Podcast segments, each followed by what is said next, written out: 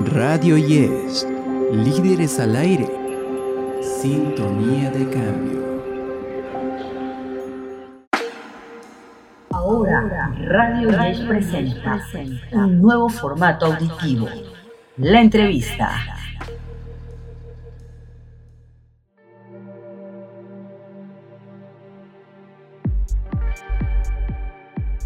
Hola, ¿qué tal? Sean nuevamente bienvenidos a un podcast más de entrevista para Radio Yes. Les habla Eric Tapia. El día de hoy tenemos una invitada de lo más especial que viene a hablarnos de su experiencia laboral, de dónde trabaja y entre otras cosas. En esta ocasión no me encuentro solo, estoy con mi compañera y amiga Teresa Aguilar. Teresita, ¿cómo estás? Pues bien, feliz de estar acá en otro nuevo podcast, en esta nueva versión que se llama eh, de entrevistas. Y el día de hoy tenemos una invitada muy especial para nosotros.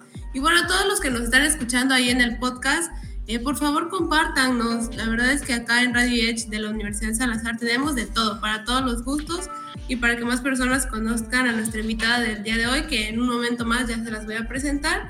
Ella es Catherine eh, Lerín, es originaria de Chahuites, Oaxaca, licenciada en Ciencias de la Comunicación, egresada del Instituto de Estudios Superiores de Chiapas, Universidad Salazar. Tiene conocimiento en los siguientes programas: Photoshop, Adobe Audition, Lightroom, Illustrator, Switcher Studio y Final Cut Pro, manejo de cámaras digitales, creación de contenido digital. Además, ha sido locutora en radio comunitaria, Radiograma Chiapas, Radio Banano y Radio Digital. Prácticas profesionales en TV Azteca, manejo profesional de cámara de video, relaciones públicas, asistente personal y producción audiovisual. Fotografía aérea, fotógrafa y video de eventos, Community Manager y actualmente se encuentra en el área de comunicación del Congreso del Estado de Oaxaca. Así que bienvenida, Katherine, ¿cómo estás?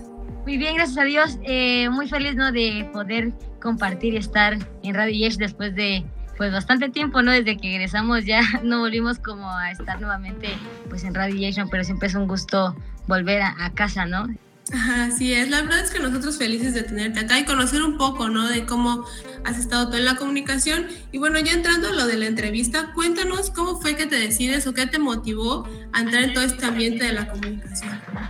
Eh, bueno, siempre desde chiquita me ha gustado como que me gustaba mucho hablar. Yo decía que quería algo relacionado como a, tener que estar hablando, ¿no? A esas cuestiones de no tener como que pánico escénico. Eh, entonces, desde pequeñita yo siempre fui como de participar en oratoria, que en la poesía, que en recitales y así. Entonces, conforme voy creciendo, me voy dando cuenta que pues la radio me empieza a llamar la atención. Entonces, ahí en Chahuites, donde estoy, pues le pedí a un amigo que era dueño de una radio que si podía como darme un espacio para pues empezar a hacer radio. Y él me dijo, ¿tienes experiencia? Y le dije que realmente pues no tenía experiencia cuando realmente quise empezar, tenía 14, 15 años. Y me dijo, te voy a tratar de capacitar. Entonces llegaba yo todas las tardes ahí a su casa donde, donde tenía la radio y como que me capacitaba a mí y a un chico más. Entonces de repente, después de como cuatro meses de estar como tomando cursos y así con él, eh, dijo, te voy a dar un programa, vas a ir acompañada con este chico como para que no vayas sola, porque pues era la primera vez que hacía radio. Y así es como que empiezo a hacer radio, ¿no? A los 15 años. Y va, va pasando los años y me doy dando cuenta de que me gusta mucho la radio y que realmente decidí, ¿no? Como elegir una carrera que yo, en la que yo pudiera como estudiar esto como relacionado a radio y dije pues comunicación me queda perfecto porque yo quería también estudiar algo relacionado como con diseño gráfico pero de ahí vi que la carrera de comunicación era más amplia y dije bueno pues voy a ver qué resulta de eso y fue por eso que decidí estudiar comunicación porque me gusta mucho la radio. Ah, ok, nos decías que ya antes de entrar a la carrera practicabas, ¿no? Antes. Y antes de entrar a la entrevista platicábamos con William y nos decía que preguntaba si todavía eras la voz de Radio Edge. Entonces cuéntanos cómo es experiencia que entraste a, la universidad, ¿no? Y ya tenías como conocimiento de la radio. Entonces, ¿cómo fue eso de ya traer conocimiento, entrar a la universidad y pues estar en Radio Edge? Extraño porque yo decía, bueno, no sé si aquí sepan como más que yo, menos que yo. Inclusive hicimos casting para poder tener eh, un programa dentro de la barra programática de Radio Era como que me daba inclusive nervios, porque aún así yo ya estaba como formando parte de, de como radios, bueno, ya de varias, pero aún así sentía como que nervio, porque decía yo, es que no sé si realmente sea como apta, ¿no? Como que de repente también a uno le entran como esos miedos, ¿no? Pues a la marcha, o sea, me fui dando cuenta de que pues sí yo creo que cuando haces las cosas por, con pasión y con gusto, yo creo que las haces muy bien y, y, y creo que eso es como suficiente las cosas, no tener las ganas y sentir como amor por lo que haces. Y de ahí pues yo creo que declinan muchas cosas.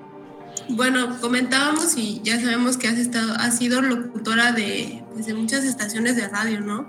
Pero ¿qué fue lo que más se te dificultó cuando fuiste locutora de cada una de ellas? ¿Qué es lo que más se me ha dificultado?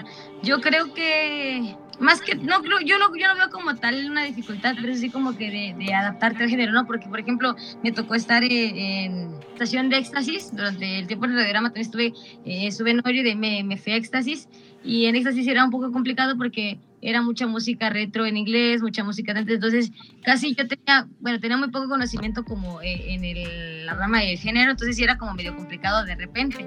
En sí, como en cada estación, como que el género, tiene que ver también como que si es como, si es o no de tu gusto, porque siento que es también como la manera en la que, pues es como que la barra programática te, te habla sobre un género y es como que tienes que también empaparte de eso y ser como versátil en todos los temas y tener amplio conocimiento de cada estación porque pues es el giro musical, o sea, no puede estar como fuera del giro del conocimiento de si estoy en esa estación, entonces yo creo que eso ha sido, ¿no? Como el adaptarme al género o al estilo de la estación bastante importante saber adaptarnos al medio donde estamos. Eh, por ejemplo, si vamos a una estación diferente, pues debemos investigar a qué está acostumbrado la audiencia, a escuchar cómo es el estilo ahí.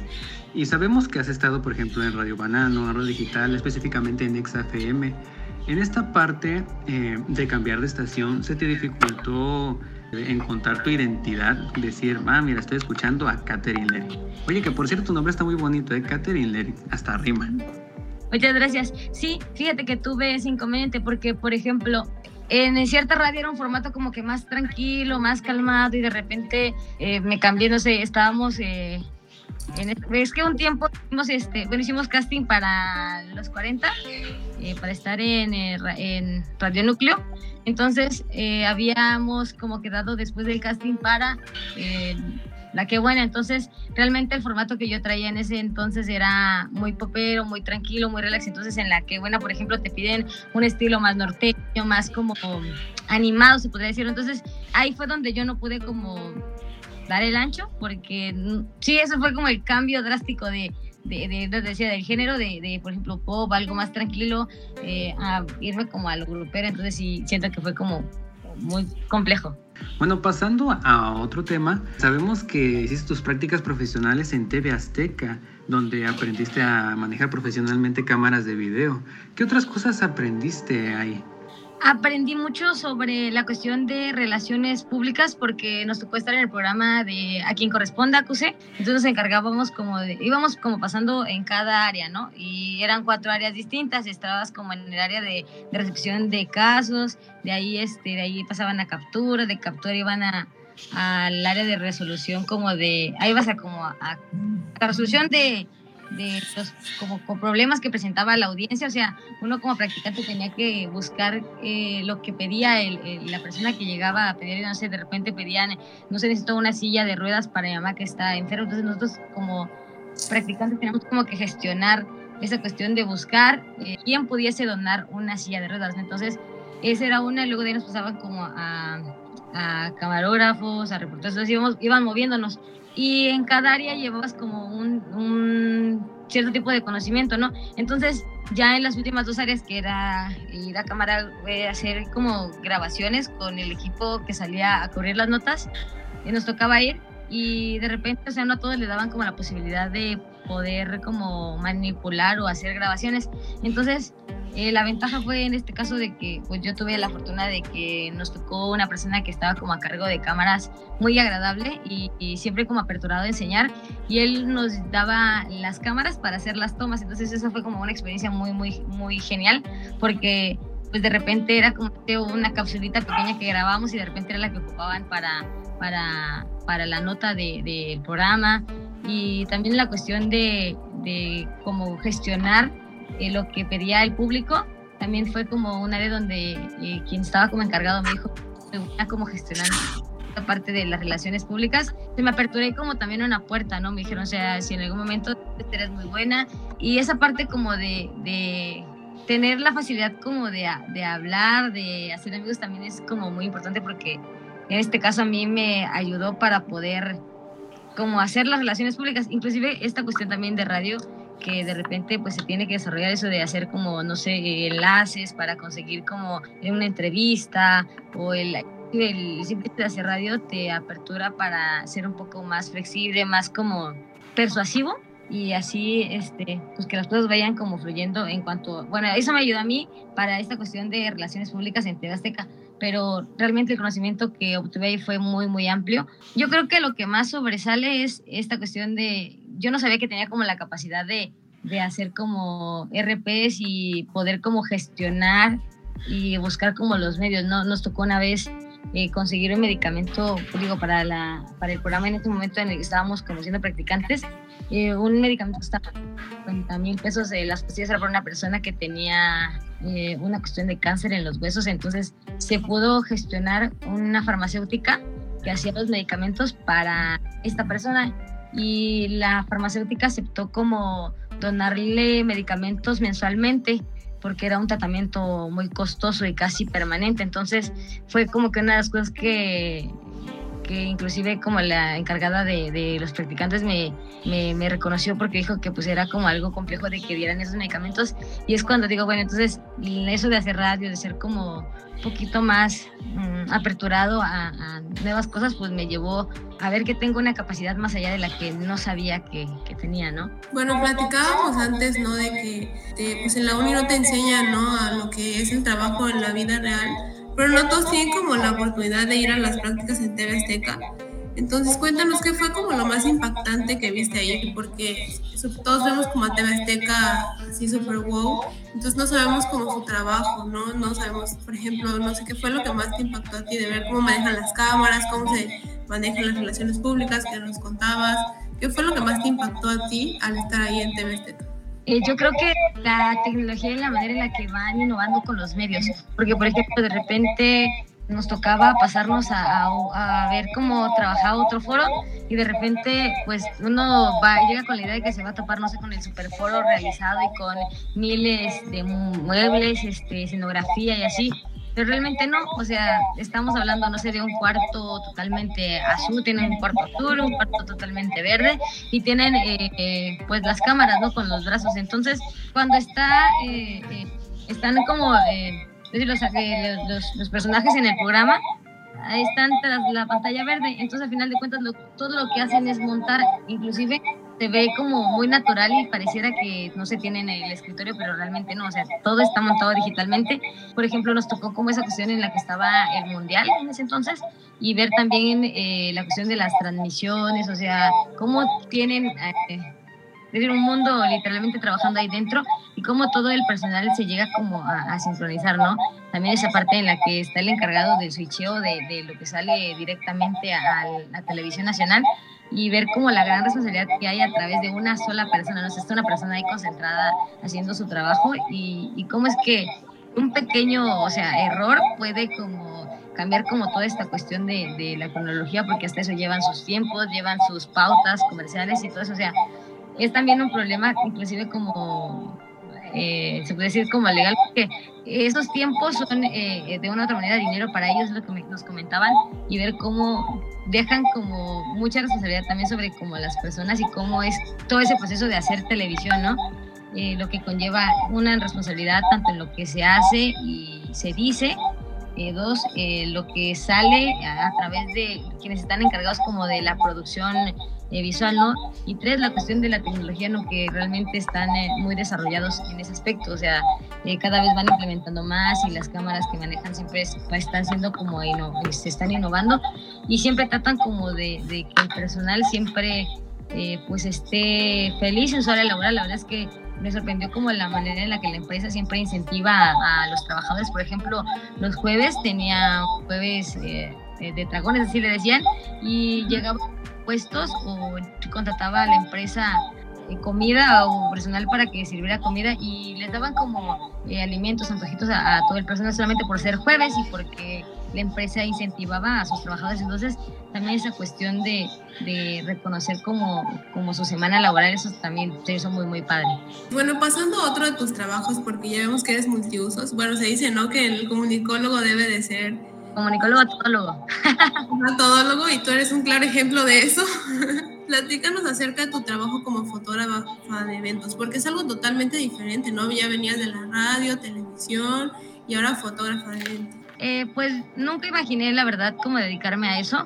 Yo todo el tiempo, o sea, dije radio, radio, o sea, yo pensé que toda la vida me iba a radio como tal, pero de repente un día me compré una cámara así de la nada, empecé a utilizarla sin siquiera tener conocimiento de fotografía o algo así al respecto, o sea, solo sabía que me gustaba tomar fotos porque desde que tenía mi, mi teléfono, o sea, desde ahí como tomaba fotos a las plantitas, o sea, como que me gustaba. Y de repente me compro mi cámara y sin saberlo utilizar, empiezo como que a leer, a indagar y a tratar de aprender cómo funcionaba, ¿no? O sea, sí, en modo automático, ¿no? Pero yo quería como aprender todas las funciones de la cámara, empecé a leer, indagar y a la par se me presenta un curso de, de fotografía, de ahí de la SEP, de ahí lo tomo, me gustó mucho de ahí fui tomando, viendo que habían como más cursos y los fui tomando y me fui como que sin querer adentrando a la fotografía. Cuando menos, o sea, cuando menos lo imaginé, yo ya estaba haciendo fotos en eventos. De repente un día una persona me dijo, oye, ¿cuánto me cobras como por hacer fotos en, en, mi boda? Y, y, este, yo digo, la verdad es que no tengo conocimiento, o sea, intentamos y realmente todo salió muy bien. Y de ahí empezó como esa parte de, de, que ya empezaron como a ver poquito a poquito mi trabajo y de repente recomendarme. Y cuando vi, ya estaba como dedicándome de lleno a, la fotografía y a, y a, la producción audiovisual, sin querer. Oye, y estuve viendo por ahí en tu Instagram, stalkeándote, como dicen, ¿no? Para conocerte un poco más y saber qué es lo que hacías. Este, sí, veo que este, tienes ahí la variedad de fotos que haces, ¿no? Pero ¿cuál te gusta más? ¿Fotografía, hacía paisajes, gente o, o, de eventos? Así ya cubrir como 15 años, bodas. Me gusta mucho eh, cubrir eventos porque se me hace como ser parte también de, ¿no? Del momento, de la emoción y todo eso. Conforme uno pues va agarrando como que la práctica, como que ya se sabe como el protocolo, ya se sabe como en qué momento, o encuentras o captas un momento muy emotivo, ¿no? Con, con los familiares, con, con el momento, con el evento, y eso es muy bonito. Me gusta mucho retratar a las personas, pero me gusta mucho ah, que al hacerlo no quiero, no, nunca me ha gustado como que sacar esa cuestión como falsa, la pose fingida, algo que sea como fuerza, sino que me gusta, o sea, lo que siempre he dicho, o sea, siempre me dicen, es que quiero que me tomes fotos, pero es que yo no sé posar. Y es que nadie sabe posar, lo que hay que hacer a través de hacer una foto es tratar de sacar la esencia y es lo que yo trato de hacer, o sea, lo que yo voy a hacer contigo el día de hoy es tratar de sacar tu esencia, no pido que me que pongas una pose forzada y nada. Solamente pido que pues que tengas siempre la espalda recta y hagas lo que hagas tú en tu naturalidad y trato de dar como esa pauta de la confianza para que vean que hacer fotos, o sea, que te tomen fotos no es que vas a estar fingiendo o tratando de aparentar lo que no eres, sino que tratar de sacar la esencia de las personas. Es lo que yo trato de hacer cada que tomo una foto.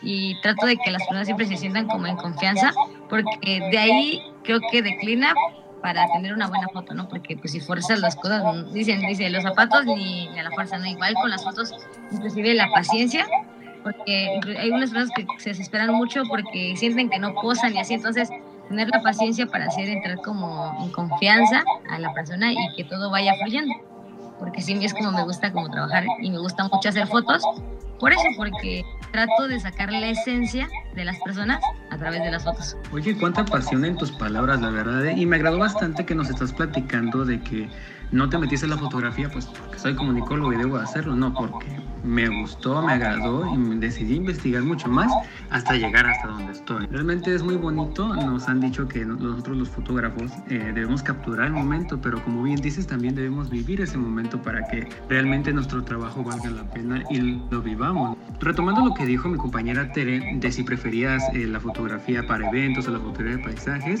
¿cómo es la fotografía para turismo? Bueno, en este aspecto eh, vamos eh, relacionados, porque bueno, igual a mí me tocó hacer como foto de turismo, es siempre, eh, bueno, depende también mucho el rubro y el hacia dónde va dirigida la fotografía, porque depende si es como, por ejemplo, para una agencia de publicidad, si vas como para, para como darle el auge a un lugar, o sea, de, de eso depende mucho, ¿no? de hacia qué eh, rubro va la fotografía de producto, eh, como tal de, de, de, turismo, ¿no? Ya es como que dependiendo de a qué se nos esté, nos estemos enfrentando, pues va a ir, va a ir cambiando esto. Así es. Bueno, ya hemos visto que ya estuviste en televisión, ya estuviste en la radio, ya has tomado incluso la fotografía.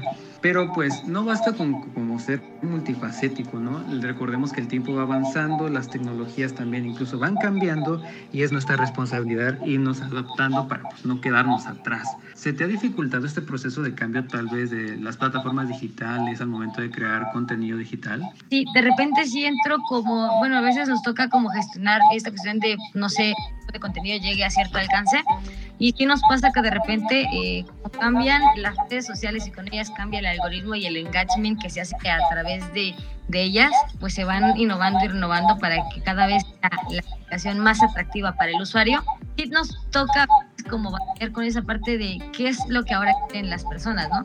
Porque así como el algoritmo lo, lo nos, nos va programando, eh, también uno como usuario está demandando algo, ¿no? Y el tener que saber qué es lo que piensa cada persona o qué es lo que le gustaría a la mayoría es como, como lo que se nos complica a veces, ¿no?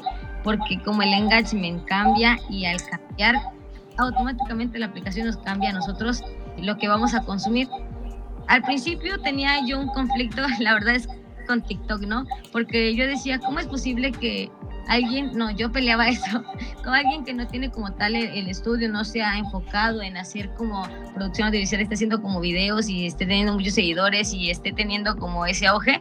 Y por ejemplo, veo a muchos eh, compañeros, ¿no? O no sé, veo a muchos colegas de la carrera de la rama y, o relacionados, por ejemplo, con producción audiovisual, a amigos que son cineastas y que batallan mucho como para poder como colocar su material o que sea. Y veo que estas plataformas como dan la, la apertura, pero pues también se la da a, a, aquellas personas que pues nada más tienen como la noción de y, y, no lo hacen como de una manera como profesional, ¿no? Entonces, al principio sí peleaba yo con eso y sí como que de repente, o sea, en esa pelea es como que no, no quiero utilizar la plataforma, no quiero utilizar TikTok, no me gusta, no se me hace atractiva, pero de repente veo que todo el mundo ya está en TikTok y todo el mundo es TikToker y todo el mundo ya está haciendo como contenido. Entonces digo yo, pues tampoco me puedo quedar como peleando con la plataforma si es lo que hay y, o sea, a final de cuentas me toca como adaptarme a la buena o a la mala, ¿no? Entonces, pues poco a poco me fui como metiendo a la aplicación, por ejemplo, de TikTok, ¿no? Pero sí al principio peleaba como con esa cuestión de que ahora todo es más inmediatez, todo es más rápido y mientras más rápido es como mayor alcance. Esta cuestión como de, de descifrar el algoritmo cada vez, ¿no? Porque siempre está como implementándose o cambiándose y cuando uno cree que está dentro del algoritmo de las aplicaciones, como por ejemplo para posicionar eh, la marca, el algoritmo ya nos sacó sin que nos demos cuenta. Entonces, siempre tenemos que estar, como, bien, como comentaba, ¿no? El estarnos innovando, el estar siempre como aprendiendo, leyendo, o sea, nunca debemos, nosotros como comunicólogos tenemos esa responsabilidad de estar siempre empapándonos con información, o sea, no, puede que sí, no, ya lo aprendamos y creemos que con eso es suficiente, pero no, la información cambia y así como cambia nosotros también va cambiando y se va renovando y, y, y va innovando, ¿no? Entonces tenemos que estar siempre como a la par y a, a, la marcha con ellos, ¿no? Porque si no también nos quedamos atrás y, y pues ya no podemos eh, laborar como tal, ¿no? Porque ya nos quedamos atrás. Pero dime, platícanos este, de qué, en qué producciones has participado, cómo, cómo has hecho este tipo de trabajos audiovisuales. Eh, me tuve la fortuna de al salir de la universidad eh, poderme ir a trabajar a Colombia. Fuimos a trabajar con una empresa que está haciendo una aplicación en versión beta para poder como publicitar el turismo rural comunitario de Latinoamérica. Y la aplicación va lanzada hacia el mercado europeo y japonés. Entonces la idea de, de la aplicación era um, atraer a todo el público de Europa y japonés, eh, de Asia se puede decir, hacia este lado para que eh, vinieran como turistas, pero vendiéndole rutas nuevas, ¿no? Porque todo el mundo no se va a lo que es Latinoamérica, pues siempre vienen como a los lugares que son más conocidos, más famosos. Empezamos en Colombia porque de ahí son los, los dueños y creadores de la aplicación. Entonces nos tocó eh, ir a hacer producción audiovisual con ellos. Entonces íbamos como, por ejemplo, seríamos como el equipo de trabajo, ¿no? Salíamos a ruta y ya la ruta ya estaba destinada, no van a tal lugar porque así sobre el convenio. Y llegábamos como, se puede decir que con todo el equipo y todo para grabar, y llegábamos como si fuéramos turistas. Entonces nosotros nos daban la ruta como turistas y documentábamos toda la ruta. Entonces, a cada 15 días, eh, semana y media, regresábamos con los eh, desarrolladores de la aplicación y le dábamos ya todo el material listo y editado. Entonces, así le íbamos pasando las rutas para que ellos lo fueran cargando a la aplicación y se hiciera la versión beta.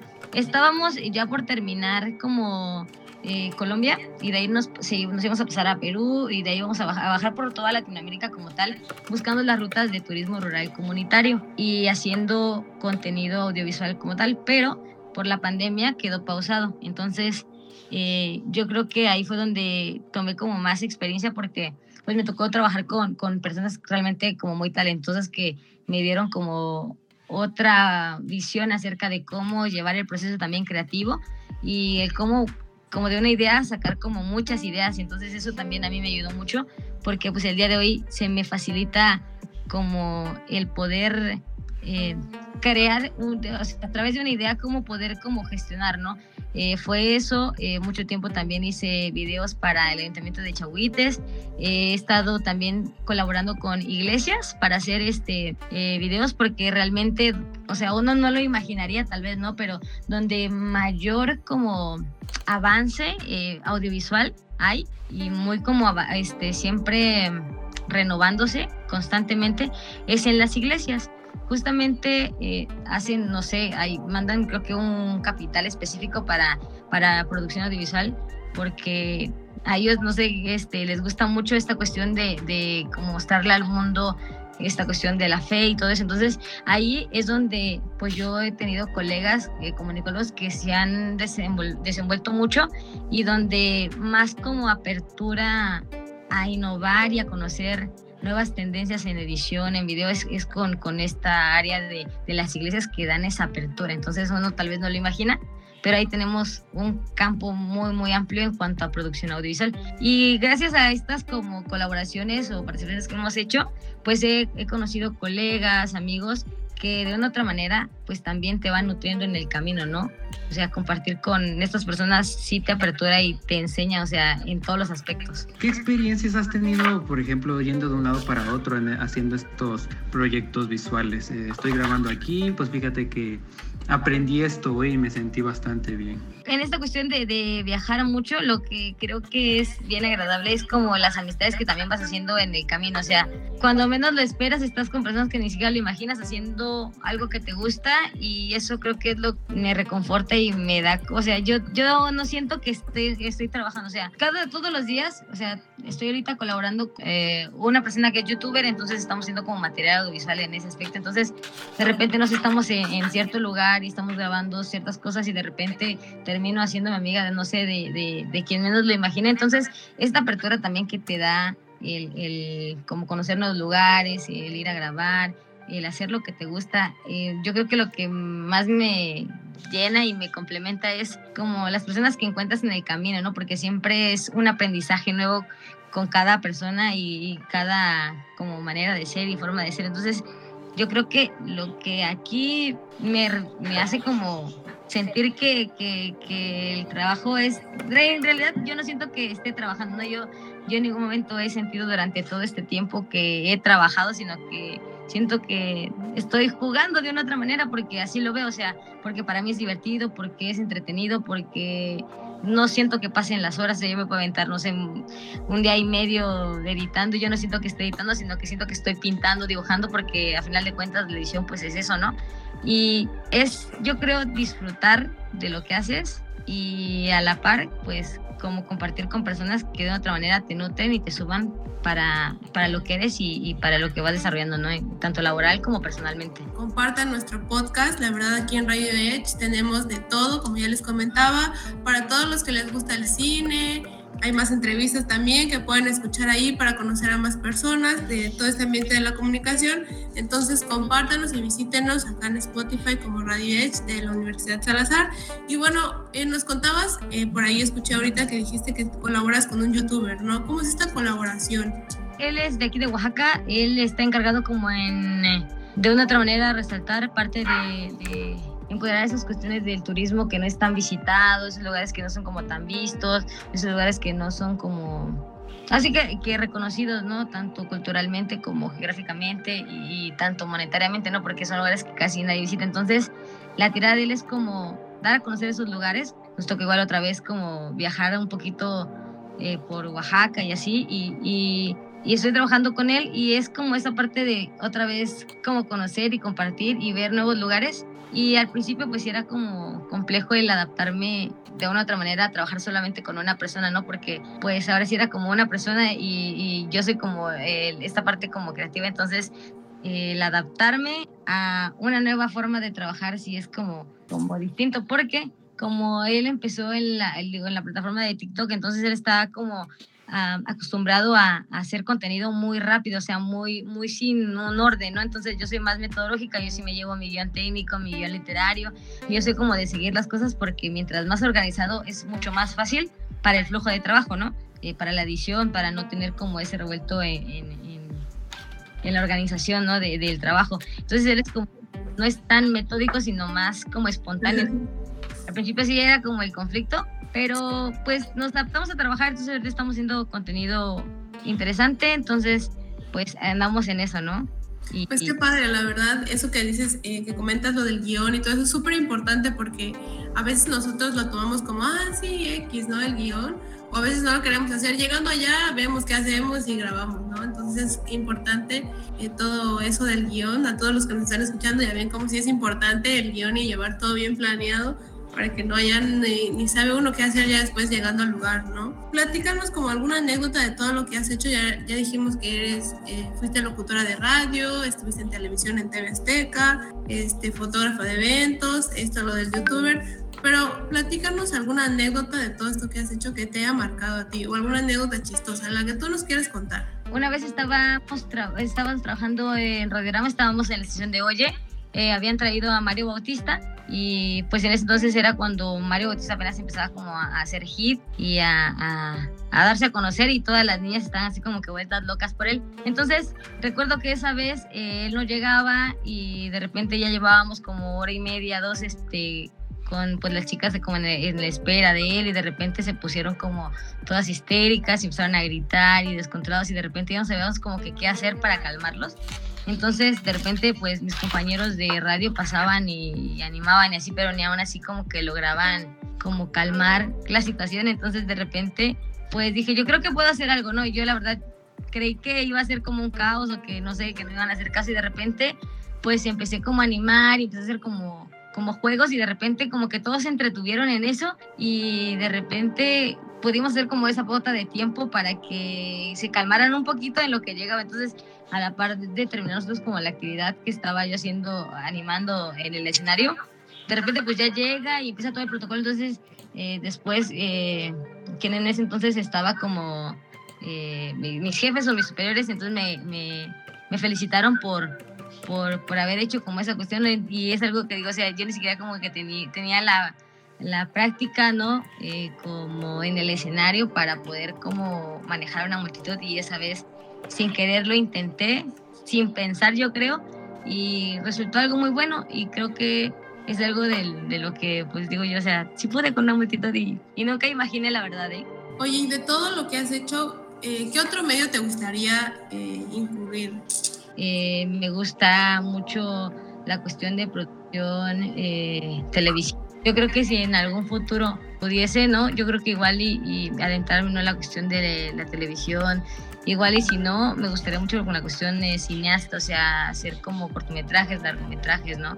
Es una cuestión que también me llama mucho la atención. Yo creo que tal vez en un futuro nada más nos organizamos porque como tengo ya muchos eh, proyectos, estoy con lo de este chico que es youtuber, estoy aquí con con lo de mi trabajo y luego aparte de eso me toca a veces como lo de foto, entonces de repente medio me saturo y, y digo, no, pero a final de cuentas eh, yo creo que está en uno, ¿no? El poder buscar o, o, o, innovar. Yo cuando entré a la carrera este, no sabía que era tan amplia y de repente voy indagando y voy conociendo varias, varias áreas y en la búsqueda pues encontré mi pasión y mi vocación, se puede decir, y, y, sin darme cuenta. Entonces yo, yo la verdad es que igual y se los aconsejo, ¿no?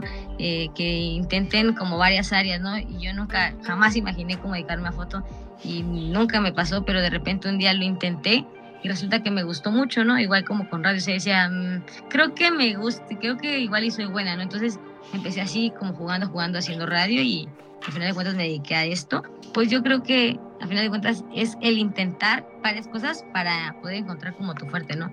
Y es como lo que pues yo trato de hacer, ¿no? Como siempre eh, ir buscando en áreas nuevas porque uno nunca sabe este, de qué ha, de servir ¿no? Lo, que uno aprende. Por ahí, si alguien que nos está escuchando quiere estudiar la carrera de comunicación, pues ya ven que no nada más es periodismo, porque muchas personas tienen como la idea de que nada más es periodismo. Acá tenemos un claro ejemplo de que pues hay más cosas ¿no? para hacer en la comunicación, puede ser eh, marketing, televisión, radio y demás. Y también eh, nos contabas que trabajas para el Congreso del Estado de Oaxaca. ¿Cómo es eh, trabajar ahí? Porque es totalmente diferente a todo lo que has venido haciendo. Realmente sí es muy diferente porque ya nos toca como que un horario ya como de oficina un poquito más, más establecido, ¿no? Y esta cuestión de, de es un poquito más sencillo porque pues como ya se tiene como el contenido que se sale, no, uno no se está como, como esforzando para hacer como el contenido creativo, pero eso es como de, de, muy importante, ¿no? O sea, todo lo que se hace, se dice, todo lo que se escribe, todo lo que se redacta, todo lo que se envía, todo lo que se recibe, o sea, también conlleva una gran responsabilidad porque al final de cuentas, pues estamos hablando del Congreso del Estado, entonces esta cuestión también es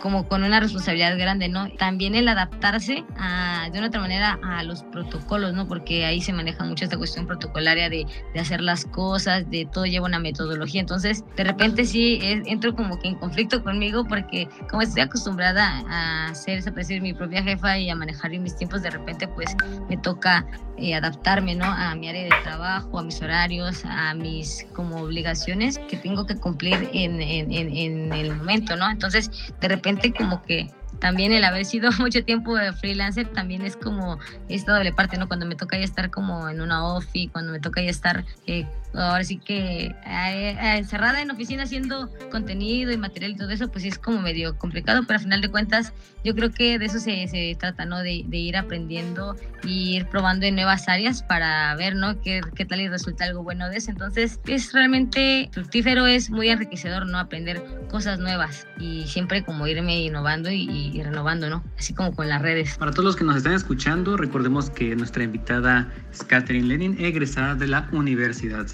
Oye, Katherine, quiero que, que me ayudes a aclarar algo. El comunicólogo puede locucionar, puede aparecer en un video publicitario, puede hacer muchas cosas, incluso puede hacer marketing, pero la gente no muchas veces ve lo que hay detrás, lo que, lo que hay en la edición, en la postproducción, mm, el texto que aparece en un video, el efecto que ponemos en un audio, todo tiene un proceso. Quiero que me platiques esa parte de la postproducción. Me pasa porque, por ejemplo, de repente no sé, hago un video y veo que me gustó mucho más de lo que imaginé o de lo que tal vez pensé, ¿no? Igual y, y mi, mi forma de trabajar es la siguiente, ¿no? Para tener como ese ese, proceso creativo, ¿no? Tengo mi programa de edición, siempre tengo muchos como efectos, transiciones, sonidos, aparte que tengo como una carpeta específica como de este, efectos de, de audio, ¿no?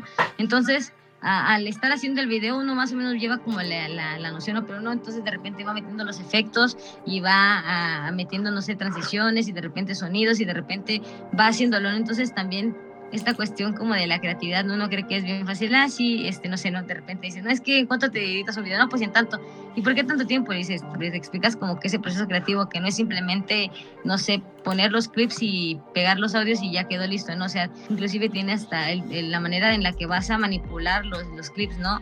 El, no sé, el formato de resolución, los colores a los que se mueve, o sea, todo eso también tiene mucho que ver en cuanto a la edición, ¿no? Y no se habla de la musicalización, ¿no? Porque no es lo mismo escuchar, no sé, una, un video, no sé, ver un video de un perrito que va corriendo en un jardín con una canción de rock a ver al perrito corriendo con una canción, no sé, un instrumental un poquito más, más, más tranquila, ¿no? O sea, cambia totalmente el contexto, ¿no? De, del video y, y, lo que quieres también proyectar a través de él, ¿no? Entonces, se tiene que ver desde la cuestión sonora, la cuestión visual, los encuadres, los planos, las transiciones también tienen mucho que ver, la tipografía, los colores, o sea, es un mundo eterno y muy grande detrás de la producción y la postproducción, inclusive desde la cuestión de, de, de empezar a crear el video, o sea, la idea, eh, qué encuadres, qué tomas, qué duración, qué va a decir en cada en cada cuadro eh, el texto, o sea, la dicción, si sale uno el personaje, el tipo de, de, video, el tipo de mensaje que quieres dar. O sea, es todo un mundo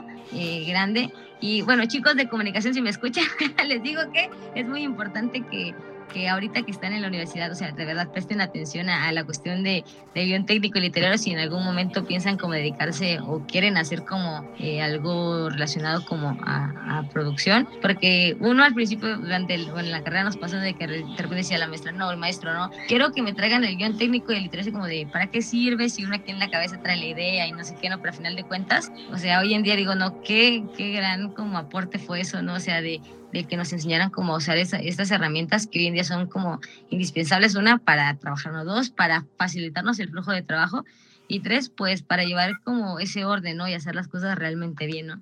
Porque pues de ahí declina como todo el desarrollo de tu proyecto, ¿no? Porque si todo está como organizado para ti no es fácil como la cuestión de la edición, para, para buscarle como el sentido al video o al, inclusive a la foto, o sea, todo tiene como un pre y ese pre es muy importante para poder desarrollar la idea tal y como la quieres. Exactamente, y es que es un proceso bastante, bastante extenso y a veces como que una combinación de emociones, ¿no? Porque tanto trabajo, por ejemplo, cinco horas como para que tu trabajo al terminar solo sean tres segundos o sea, bastante trabajo de guion, de, sonorización para que nada más pase tres segundos, pero la verdad es que es algo bastante bonito, bastante padre, porque sabes que todo el proceso que lleva es, es demasiado padre. Bueno, como veníamos diciendo, pues el trabajo de postproducción es algo pues maravilloso para el comunicólogo, para quien lo está haciendo. Pero platícame un poco más antes de pasar allá a la pregunta final. Eh, ¿Qué tipos de programas son los que necesitamos para la postproducción de audio y de video? Bueno, es que eh, de, pues de necesitar necesitamos la verdad, muchos, pero eh, yo creo que depende mucho de lo que quieras hacer, ¿no? Y qué tanto conocimiento tengas, ¿no? Porque, por ejemplo, si quieres hacer, no sé, edición de audio, pues yo sin duda yo estoy casada con los programas de Adobe. Antes teníamos la ventaja de que pues podías como hackearlos o comprar un crack y, y no pagar por ellos, ¿no? Pero hoy en día pues se han implementado bastante y ya no es como posible conseguir como estos hacks, ¿no? Entonces toca como comprar los programas y la verdad es que sí son un poco caros, pero realmente vale la pena porque, bueno, te facilitan el flujo de trabajo y porque realmente he probado con muchos programas y yo creo que los más complejos son los de Adobe, la cuestión de Photoshop, Lightroom, este, Premiere, Audition, son muy buenos. Yo creo que eh, los programas que siempre tienen, tienen que como aprender a utilizar, yo creo que son esos. Y yo estoy muy, muy familiarizada y muy como trabajando así como en total fluidez con Final Cut Pro para edición de videos. Se me hace un programa muy práctico, muy intuitivo, muy sencillo de manejar y con muchas posibilidades para hacer muchas cosas. Entonces, en cuestión de video, Final Cut Pro, edición de audio, mm, Adobe Audition. Y en esta cuestión de foto, yo siempre trabajo con Adobe Lightroom Classic y con Photoshop. Con el Photoshop 22 porque es el que da como mayor flujo de trabajo y ahorita como lo han renovado, sacaron como la versión 22 que es como la combinación de Adobe Lightroom Photoshop, ya tienen muchas mejorías en cuanto a retoque digital que nos facilitan mucho el flujo de trabajo. Entonces, toda la paquetería de Adobe yo creo que es como la mejor y la mejor elección por la que deberían como de elegir siempre y con la que deberían de siempre familiarizarse. Exactamente, y esto te lo pregunto más que nada para ver cuáles son los programas que más se utilizan, ¿no? Y como y acabamos de confirmar, pues que es la paquetería de Adobe y que es algo bastante completo. Pues estamos llegando ya a la parte final, pero no sin antes irnos, te quiero preguntar de todo lo que has hecho, ¿qué has disfrutado más? Algo que digas, yo voy a hacer esto hasta que yo, me, no sé, me jubile, tenga mi descanso. Yo creo que foto, o sea, yo disfruto mucho hacer foto y como te digo, o sea, no siento, no sé, de repente me toca ir a cubrir un evento y voy y realmente siento que estoy como disfrutándolo, o sea, nunca he sentido que he trabajado.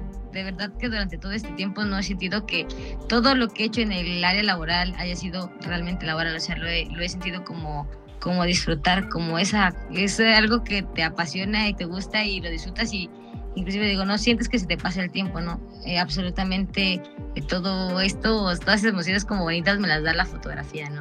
Y yo estoy enamoradísima de la foto. Eh, para aquellos también que les guste mucho la fotografía, lo que les puedo como aconsejar en cuanto a esto. Bueno, es un, como, una vez me tocó estar como en un diplomado de foto y la persona que estaba como a cargo de eh, nos, nos, nos, decía, no sé si ustedes realmente creen que tienen como la visión o sienten que son buenos en foto, pero que no sé, como que algo le falta a sus fotos como para que digan, este sello es como ese sello peculiar tuyo, ¿no? Por ejemplo, yo siento que mis fotos ya tienen como que mi sello, ¿no? Y que si alguien ve una foto, pues de una otra manera, que conoce mi trabajo, pues ya va a ser que es como que mi foto sin que tenga como el logo, ¿no? Porque yo tengo ya como mi estilo de foto, se podría decir. Entonces, lo que a mí me ayudó a desarrollar ese como ese distintivo en mis fotos fue lo siguiente, esta persona decía, no, cuando ustedes quieren hacer su, su identidad como fotográfica y que tengan como su sello las fotos, lo que tienen que hacer es durante, y ponían estimado, durante tres meses, vean una foto, eh, bueno, no una foto, sino que dediquen como un momento para ver 30 fotos todos los días. Fotos eh, relacionadas como a lo que te gusta fotografiar. Si te gusta fotografiar paisajes, ve 30 fotos relacionadas a paisaje aleatorio. No sé, entras a Instagram, no sé, hashtag naturaleza y te ves 30 fotos de naturaleza, pero las analizas como que ves su composición, ves como los detallitos, qué es lo que resalta de la foto. Entonces, uno va analizando eh, eh, las fotos durante, no sé, tres meses, unas 30 fotos cada día, y de repente al finalizar los tres meses uno ya tiene como que una ideología de los colores, ya la composición, como que uno analiza esa parte y empieza uno a desarrollar un sello fotográfico conforme a, al ver tantas fotos, y uno empieza a hacer como su estilo fotográfico. Y ese fue como el truquito que me compartieron y que pues ahorita se los comparto, no igual si les sirve, por si hay alguien que nos escucha que está como, eh, como igual como adentrado a lo de foto, pues que haga eso, ¿no? Ver fotitos eh, durante, no sé, un mes por lo menos y, y, una, una foto cada día sobre lo que quiera desarrollar, ¿no? Y eso va ayudando también al ojo para que se vaya este, desarrollando, se vaya educando, ¿no? Porque por ejemplo, como con los músicos se desarrolla o educan el oído para la música, los fotógrafos, pues como es visual, tenemos que estar como viendo composición y fotografía, no como tal, decir una fotografía súper experta todos los días, sino que eh, ver distintos tipos para ir viendo como que ese banco de fotos y ir educando también a tu ojo y a la cuestión visual. Tu respuesta nos deja algo muy en claro que también es bastante importante y es que nunca vas a trabajar si te apasiona lo que haces lo vas a ver como, como una necesidad y no lo vas a ver como trabajo, como esfuerzo. Te va a gustar, te va a encantar. Entonces esa es la parte de, de la pasión por el trabajo. Bueno, pues llegamos ya al final de, de, esta entrevista. Muchas gracias por habernos dado un poco de tu tiempo, de, de tus saberes. Espero que los que nos estén escuchando hayan aprendido algo y esperemos que en un futuro lo apliquen. De verdad, muchas gracias. Teresita, ¿tienes algo que decir antes de que nos vayamos? Pues nada más que compartan nuestro podcast. La verdad es que ya he venido insistiendo en toda la entrevista que nos compartan, pero así nos ayudan a sacar 10 de nosotros. Entonces, así compartan eh, nuestro podcast. La verdad es que tenemos aquí de todo en Radio Edge, a todos los que les gusten visitarnos, pues aquí estamos en Spotify como Radio Edge, Universidad Salazar. Y bueno, la verdad agradecerte, Catherine, que hayas aceptado la entrevista. Fue un gusto platicar contigo, conocerte y bueno, saber que pues el comunicólogo, como dicen, todo lo ¿no? Y tú eres un claro ejemplo de eso. La verdad es que gracias por, por, estar aquí el día de hoy. Muchas gracias por la invitación a la maestra Claudia Camejo, también a la doctora Doria Mandujano por el espacio, por hacer siempre posible que que pues podamos compartir, ¿no? Un poquito, mucho de lo que hemos aprendido, ¿no? Y pues nada, agradecer también, ¿no? Que fueron también pilar importante y primordial para el conocimiento adquirido, ¿no? También porque, por ejemplo, ¿no? Y una vez lo digo, ¿no? Maestra Claudia, pues aprendimos como ese, esas ganas de hacer las cosas bien cuando pues te apasiona algo, ¿no? Y usted nos mostró con, con radio en su momento y de otra manera también hacía que uno darse adentrar, ¿no? Y indagar y buscar y mejorar en eso que le apasionaba. Entonces el día de hoy pues agradezco también a mis, a mis maestros por, por tanto aprendizaje, tanta, tanta enseñanza y hoy en día este, pues podamos como desarrollarnos en el ámbito laboral de una manera agradable, ¿no? Porque pues los maestros eh, realmente hicieron una, una buena enseñanza durante el periodo académico, ¿no? Exactamente. Bueno, pues muchísimas gracias. Te recuerdo también que cuando quieras Radio Yes te recibe con los brazos abiertos. Esto fue un podcast de entrevista más para Radio Yes. Soy Eric Tapia, acompañado de mi amiga Teresa Aguilar. Nos escuchamos en la próxima. Derechos Reservados Universidad Salazar 2021-2022. Este podcast es realizado bajo la dirección de Doria Manujano Santos, con la coordinación de Claudio Camejo y la producción de Eric Tapia.